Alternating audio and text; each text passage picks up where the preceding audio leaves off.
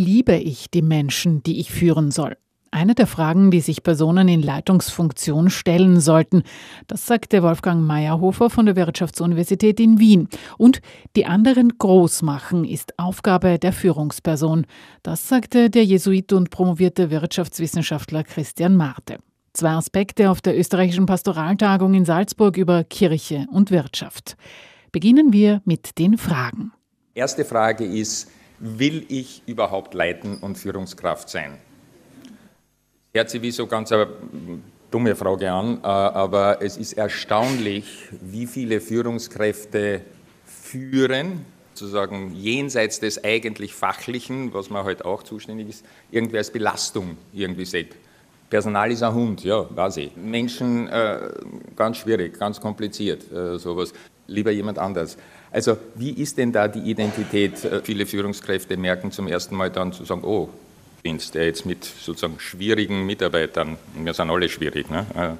Jeder auf seine Art äh, sozusagen umgehen muss.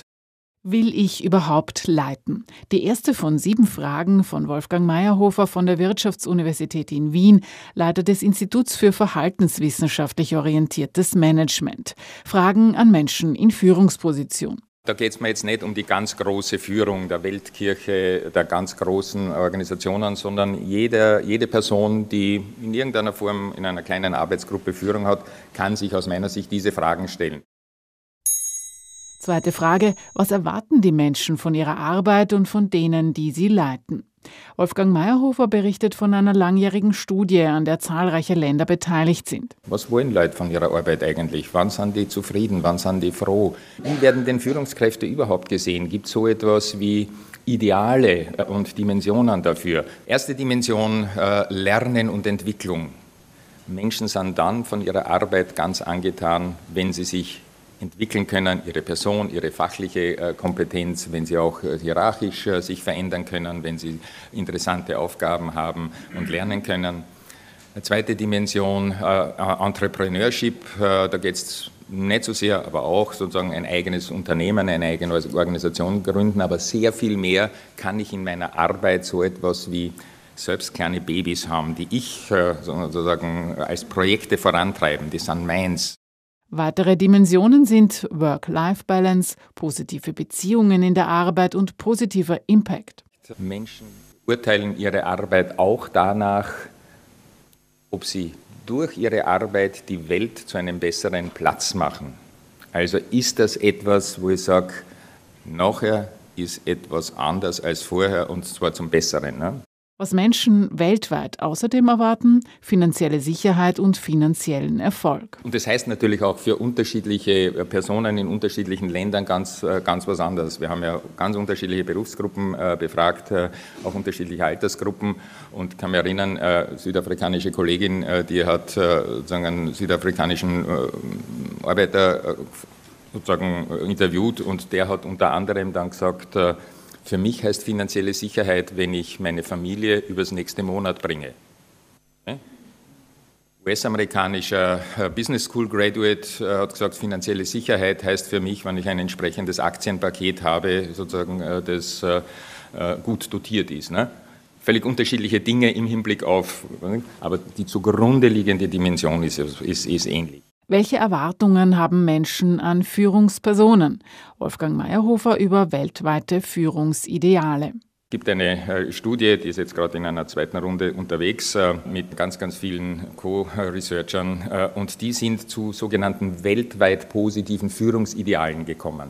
Ich fand das sehr interessant, ich war jetzt nicht Teil dieser Studie. Und wenn man sich das anschaut, dass Mitarbeiterinnen und Mitarbeiter von ihren Führungspersonen nicht nur erwarten, ja, wir müssen halt auch irgendwas machen, sondern die sind sozusagen dann besonders empfänglich, wenn man sagt, wir machen was Gutes und wir machen was richtig Gutes. Jetzt nicht im Sinne von Druck, Druck, Druck, Druck, Druck, sondern im Sinne von, da haben wir einen Anspruch, da ist etwas da, wo wir sagen können, äh, das wird einen Unterschied machen oder sowas und das ist gut und das ist schön.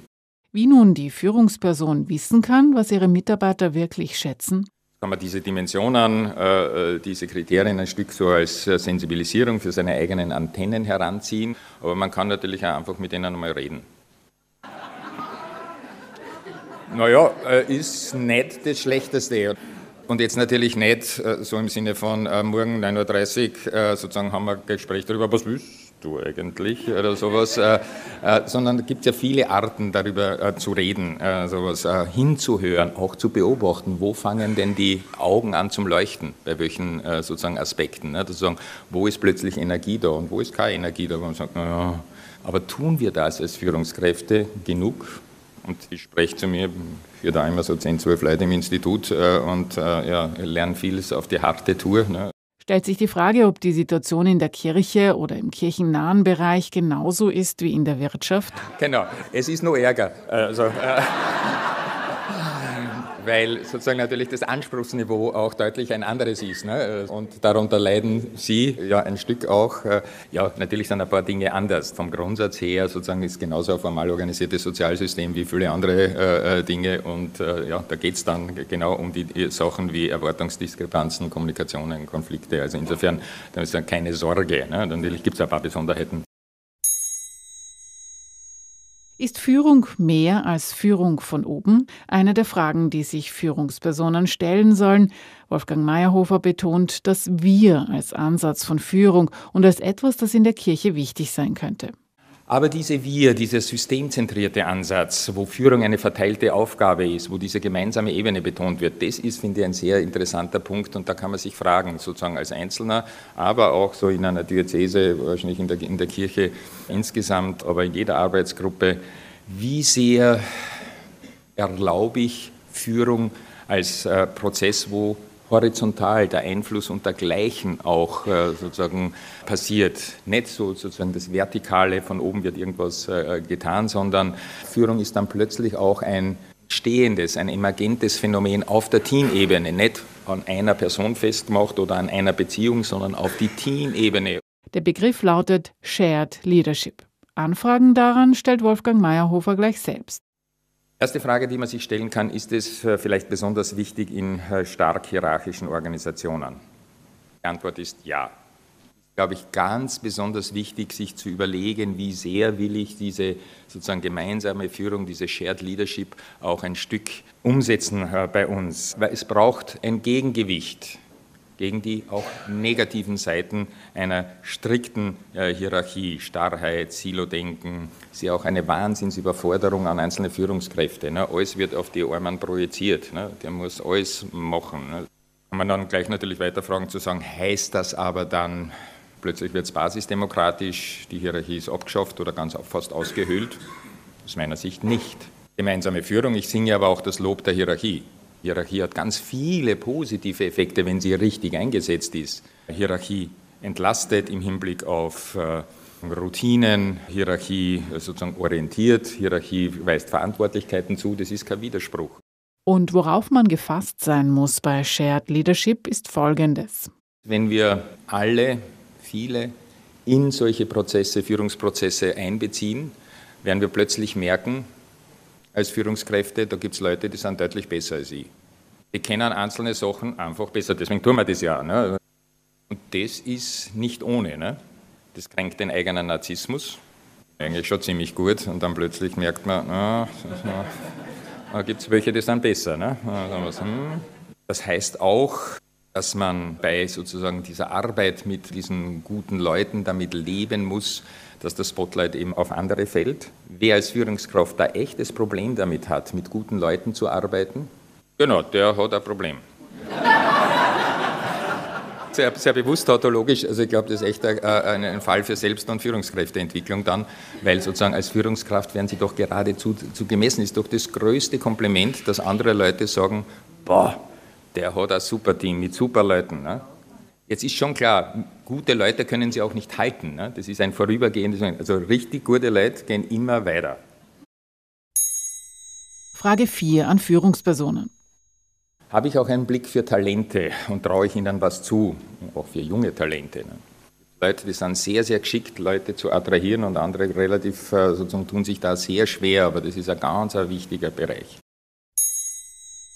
Frage 5 an Führungspersonen sitze ich und vermittle ich auch eine Vorstellung darüber, äh, wohin wir gehen sollen, wohin ich führen will. Und das gilt jetzt nicht nur, da geht es nicht nur um die ganz große Vision für, wiederum für die Weltkirche oder die österreichische Kirche, sondern auch mit meiner kleinen Arbeitsgruppe.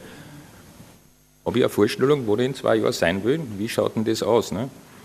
Vermittle ich das auch entsprechend? Ziele zu vermitteln, die mehr sind als bloß besser zu werden. Visionen und Sinn zu vermitteln, ist eine Herausforderung an Führungskräfte.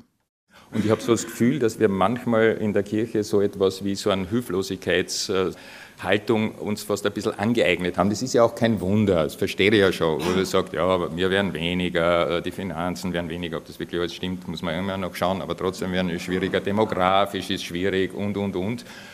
Es ist doch sozusagen eigentlich wenn ich mir anschaue, sozusagen die Sprengkraft der Botschaft, da gibt es einen sozusagen dreifaltigen Gott, der einer ist. Ne? dann schickt er an auf die Welt. Der scheitert gnadenlos. Aber aus dem gnadenlosen Scheitern kommt sozusagen die Erlösungstat. Der Heilige Geist macht aus ein paar arme Fischer sozusagen eine Welt, äh, sozusagen Imperium noch 2000 Jahre. Das muss man sich noch mal auf der Zunge zergehen lassen oder sowas, was das für eine Botschaft ist. Sechste Frage an Führungspersonen. Führung ist aus meiner Sicht ja auch ganz stark Handwerk. Also Führung ist ja sehr und wird ja oft so ein bisschen sozusagen mystifiziert. Irgend sowas wie äh, den Magic Touch. Heute für äh, verkehrt. Sozusagen Führung kann man lernen und Führung ist Handwerk. Und Handwerk braucht zumindest zwei Sachen. Handwerk braucht ein Wissen um, was sind meine Tools, was sind meine Werkzeuge. Äh, Handwerk braucht auch sowas wie ein Wissen um Prozesse. Das heißt, äh, wie tue ich denn mit den Dingen? Und die siebte Frage mag vielleicht überraschen. Aus äh, meiner Sicht ist es aber wahrscheinlich fast die zentrale Frage. Liebe ich die Menschen, die ich führen soll oder derzeit führe? Denn die Logik der Liebe sei eine Ergänzung für die Logik der Wirtschaft von Nützlichkeit, Effizienz, Gewinn. Auch sowas wie eine Unzufriedenheit sozusagen mit dem gegenwärtigen Zustand. Es muss auch besser werden. Es reicht nicht. Ne? ist auch die Quelle des Fortschritts, aber das ist einseitig. Und wenn Sie die Logik der Liebe dazustellen, da geht es nicht um Gewinn, sondern da geht es sowas wie um heiles Dasein. Da geht es nicht um nützlich, sondern da ist jeder und jede wertvoll aus sich heraus äh, das Gegenüber. Da geht es nicht um Effizienz als äh, solches, sondern da geht es um Überströmen, verschwenderisch sein. Und da geht es nicht um Unzufriedenheit, sondern um einen tiefen, auch wahrscheinlich in Gott gegründeten Frieden. Das heißt, diese komplementären Gegensätze bringen die Balance zurück. Es braucht mehr Liebe in der Arbeit. Also, es braucht mehr Liebe in der Arbeit, so die Empfehlung von Wolfgang Meyerhofer, Leiter des Instituts für verhaltenswissenschaftlich orientiertes Management an der Wiener Wirtschaftsuniversität auf der Pastoraltagung der Katholischen Kirche Anfang Jänner in Salzburg. Und da sprach auch der Jesuit und promovierte Wirtschaftswissenschaftler Christian Marte. Ich bin in Innsbruck für 42 Jesuiten zuständig, mich eingeschlossen und arbeite auch in der Justizanstalt Innsbruck als Gefängniskaplan. Also ich kann Häuser vergleichen. Ja, das hilft mir. Das hilft mir in der Führungsarbeit. Christlich inspiriertes Arbeiten und Leiten. Das war der Titel des Referats von Jesuitenpater Christian Marte, der auch oft vor Unternehmern und Unternehmerinnen und Menschen in Führungsposition spricht. Was ich Ihnen heute zeigen möchte, ist noch eine zusätzliche Perspektive, nämlich die explizit christliche Perspektive. Weil ich glaube, dass wir im christlichen Bereich sehr viel institutionelle Führungserfahrung haben. Natürlich haben das andere auch, das ist nicht nur exklusiv bei uns, aber wir haben eine ganz starke Sinnorientierung und keine Gewinnmaximierungsorientierung. Wir haben das Thema der Transzendenz bei uns sehr explizit. Wir denken langfristig. Wenn Sie zuständig sind für Wälder, dann haben Sie eben nicht einen Quartalshorizont, sondern einen Horizont von 60 oder 90 Jahren. Wir sind ganz stark international ausgerichtet und haben trotzdem in jedem Dorf in Österreich sind wir präsent, in jedem. Und wir sind wir sind nicht klein, wir sind äh, als katholische Einrichtungen keine Minderheit in Österreich. Und, äh, wir sind relativ groß. Also wir haben viel institutionelle Führungserfahrung. Es sind praktische Hinweise für den Arbeitsalltag von Führungspersonen, die Christian Marte präsentiert. Er beschreibt zunächst sein Büro. Von meinem Schreibtisch aus sehe ich eine riesige Weltkarte, weil immer wenn es eng wird auf meinem Schreibtisch, schaue ich dort hinauf. Ich sehe auch ein Kreuz, das habe ich am, am Schreibtisch, eine Uhr. Ich frage mich, welche Fortbildung mache ich heuer? Und dann ähm, gibt es noch was. Zwar ist das diese, diese kleine Sanduhr. Diese Sanduhr kommt aus dem Activity-Spiel. Ist ja genau eine Minute. Fürs Zähneputzen reicht das nicht. Ich habe die bei mir am Schreibtisch zu äh, stehen, damit ich die anschaue und wenn es geht, einmal am Tag umdrehe. Also wir haben 1440 Minuten, ein Drittel davon verschlafen wir, bleibt aber immer noch viel übrig. Es ist ein Zeichen von Zeitsouveränität, wenn ich unterbrechen kann, wenn ich diesen unzähligen, den Strom unzähliger E-Mails einmal verlassen kann. Und da ist das so ein Symbol dafür, zu unterbrechen der notwendige Lehrraum zeigt sich etwa in der Einhaltung des Sonntags, in bewusster Zeit für Reflexion und für Gebet, so der Jesuit. Was mir auch hilft, ist ein robustes Verständnis des Sonntags zu entwickeln. Bei uns im Noviziat, zwei Jahre Grundausbildung, sonntags weiße Tischdecke beim Frühstück, Honig, Weißbrot und Nutella. Das gab es sonst nie. Und ich glaube, dass das für Führungskräfte eine wichtige äh, Sache ist. Und dann eine Formel, die ich sehr gern habe, die heißt Erlebnis plus Reflexion ist Erfahrung. Äh, wenn wir praktisch nur im Red Bull-Modus leben, zwei Espresso dauernd vormittags, nachmittags und nur ein Erlebnis nach dem anderen haben, aber nie die Reflexionszeit, dann werden wir einfach keine erfahrenen Menschen. Und lernen kann man das am besten von Kindern, wenn die am Abend heimkommen und erzählen, was war. Die Reflexionszeit. Gebet.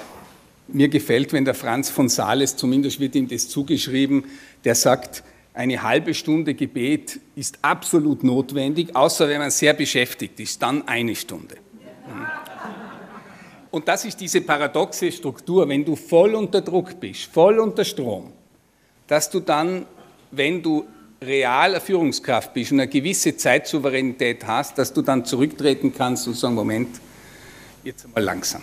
Nun eine ganz spezielle Empfehlung aus dem Jesuitenorden. Was mir als Führungskraft auch hilft, ist, ich habe einen Admonitor. Äh, Im Englischen heißt admonish zu ermahnen. Und äh, der Jesuitenorden ist sehr hierarchisch organisiert, aber jeder Hierarch hat einen Admonitor, der ihn ermahnt. Bei mir ist es der Bruno Niederbacher, ein Mitbruder. Und alle zwei Monate frage ich den, Bruno, gibt's was? Und der sagt mir dann von, du hast Mundgeruch, bis, so kannst du nicht reden mit dem Mitbruder. Und die Mitbrüder im Team, meine 40, die wissen, das ist der Admonitor. Und wenn sie mir es nicht selber sagen wollen, sagen sie es ihm. Und das finde ich ein sehr praktisches Instrument, dass es jemand gibt, der mir auch die schwierigen Dinge sagt. Der Trick dabei ist, die Frage muss ich stellen, nicht er. Das heißt, ich muss innerlich so disponiert sein, dass ich das nehmen kann. Und dann sage ich, Bruno, gibt's was. Nach diesen praktischen Hinweisen bringt Christian Marte Wahrnehmungsmodelle für Führungspersonen aus christlicher Sicht. Über was wir bis jetzt geredet haben, das waren alles mehr oder weniger Handlungsmodelle. Also kurzfristig wirksam. Aber die langfristig wirksameren Modelle sind Wahrnehmungsmodelle, die nämlich unser Weltbild prägen, wie wir auf die Welt schauen. Und da möchte ich Ihnen drei explizit christliche Zugänge jetzt vorstellen. Das erste heißt Quality Time with Jesus. Das erste ist der Fokus auf die Person Jesu. Wenn ich Exerzitien mache und der Begleiter oder die Begleiterin gibt mir irgendeine Stelle, dann schaue ich einmal, was tut Jesus? Also wohin schaut er? Für mich das Tun Jesu habe ich dann geklustert er betet, er lehrt, er heilt und er sendet. Quality Time with Jesus. Das finde ich für mich zentral. Eine Stunde am Tag. Ich würde mal mit sieben Minuten anfangen. Das Format ist relativ egal. Ob Sie in die Messe gehen oder ob Sie allein in eine Kirche hineinsitzen oder in der Straßenbahn fahren, das Format ist nicht das Entscheidende. Das Entscheidende ist, dass Sie in der Beziehung sind und seine Verhaltensmuster und seine mentalen Modelle kennen. Aus dieser Zeit mit Jesus kann sich zeigen, wie wichtig es für Führungspersonen ist, die anderen groß zu machen. Ähm, es gibt eine Stelle, die ich paradigmatisch fürs Führungsverständnis Jesus sehe, und das ist die Fußwaschung. Man muss sich ja vorstellen, dass Jesus seine, sein Team selber ausgesucht hat. Alle, auch den Judas. Und dann gibt es diese, diese Situation, sie essen zusammen, sie sind in Jerusalem, es gibt Abendmahl und mittendrin steht der Chef auf und beginnt allen die Füße zu waschen. Und was er damit tut, wenn du jemandem die Füße wäscht, ist, dass er, da, da muss automatisch in die Knie gehen. Wenn Sie ein Handyfoto machen und jemanden fotografieren so frontal, macht es ein anderes Foto, als wenn Sie in die Knie gehen. Und unten jemanden fotografieren, wird der automatisch größer. Und das, finde ich, ist unsere Aufgabe als Führungskräfte, dass wir den anderen oder die andere groß machen. Fußwaschen ist auch nicht Begegnung auf Augenhöhe. Das ist ja heute so ein Topos, wir müssen uns immer alle auf Augenhöhe begegnen. Fußwaschung ist nicht Begegnung auf Augenhöhe. Wenn du in der Führungsfunktion bist, bist du oft der Letzte. Du musst immer bitte sagen, könntest du das? Wir haben einen Dienstplan, könntest du das machen? Es gibt Leute, die haben eine Nein-Aura, die fragst du gar nicht. Ja? Ja. Also du bist sehr oft in der Situation, dass du bitte, bitte, bitte sagen musst. Könntest du das vorstellen? Könntest du das tun? Ja. Das, was Jesus da gemacht hat, war keine Hygienehandlung. Dann wäre es nämlich am Beginn des Essens gewesen. Es war eine symbolische Handlung. Und es gibt kein Autoritätsvakuum in der ganzen Geschichte. Es ist nicht das arme Hascherl, liebe Jesulein, sondern er sagt, ihr sagt zu mir Meister und Herr und ihr nennt mich mit Recht so, denn ich bin es. Er hat kein Problem mit seinem Selbstwertgefühl, wenn er etwas tut und anderen die Füße wäscht. Also dieser, dieser Dienstcharakter, der kommt, glaube ich, in dieser, in dieser Geschichte ganz stark herauf. Das Konzept nennt man jetzt sehr oft Servant Leadership, seit vielen Jahren eigentlich schon. Nach dem Fokus auf die Person Jesus noch zwei weitere christliche Blicke. Der Fokus auf Neuanfang und der Fokus auf Großzügigkeit. Meine liebste Definition von Freiheit ist, ich kann neu anfangen. Ich kann einen neuen Anfang setzen. Und im Christentum setzen wir ganz stark auf Neuanfänge. Ich bin draufgekommen auf das ganze Thema, weil ich mit dem Begriff Auferstehung nichts anfangen konnte. Auch nach dem Theologiestudium 2013 war ich dann in den USA, letzte Ausbildung als Jesuit. Und da waren acht Tage Exerzitien im Schweigen und ich habe mir nur angeschaut die Auferstehungsberichte. Was ist das? So ein Containerwort. Und ich habe es dann für mich übersetzt, Auferstehung heißt, ich kann neu anfangen. Und jetzt hilft mir das enorm im Gefängnis, weil ich dort einem Gefangenen, der einen großen Murks baut hat, sagen kann, du bist nicht vollständig festgelegt durch deine Vergangenheit. Du darfst neu anfangen, das darf ich zusagen. Ja. Natürlich kann der nicht komplett neu anfangen, aber er darf einen neuen Anfang setzen. Auch Neuanfang im Alter der ehemalige Generalvikar Ecker in Innsbruck, der hat gesagt, es gibt drei Fragen, wenn du alt wirst. Was kann ich noch? Was kann ich nicht mehr? Und was kann ich erst jetzt? Das ist die wichtigste Frage. Was kann ich erst jetzt? Und ein dritter, Fokus auf Großzügigkeit. Gott ist nicht kleinlich mit mir. Er ist auch nicht vereinnahmend, er ist nicht übergriffig. Wenn ich auf meine Lebensgeschichte sehe, gibt es da einfach extrem viel Grund zur Dankbarkeit, was da alles gelungen ist. Weil er mit mir großzügig ist, kann ich auch mit anderen großzügig sein. Eins, zwei, drei. Fokus auf die Person Jesus, Fokus auf Neuanfang und Fokus auf Großzügigkeit. Die zusätzliche Perspektive. Pater Christian Marte brachte praktische Hinweise aus christlicher Sicht fürs Arbeiten und Leiten. Ich glaube, dass uns diese zusätzliche Perspektive, dass uns die innere Stabilität geben kann, wenn draußen alles wackelt, dass wir uns immer wieder aufs neue Wesentliche ausrichten können, dass es Klarheit gibt für mich und mein Team und dass uns äh, das prägt, äh, wenn wir uns mit den Jesus-Geschichten beschäftigen. Das prägt uns. Eine große Aufgabe von Kirche ist, Mentalitäten zu prägen. Mentalität zum Guten hin. Und wir haben einen großen Schatz Wenn man drinnen ist, sieht man es manchmal selber gar nicht. Wenn man von außen drauf schaut, die außen, die sehen das. Der Jesuit und promovierte Wirtschaftswissenschaftler Christian Marte und zuvor hörten wir Wolfgang Meyerhofer, Leiter des Instituts für verhaltenswissenschaftlich orientiertes Management der Wiener Wirtschaftsuniversität. Zwei Referate auf der Pastoraltagung 2024 im Bildungshaus St. Virgil in Salzburg.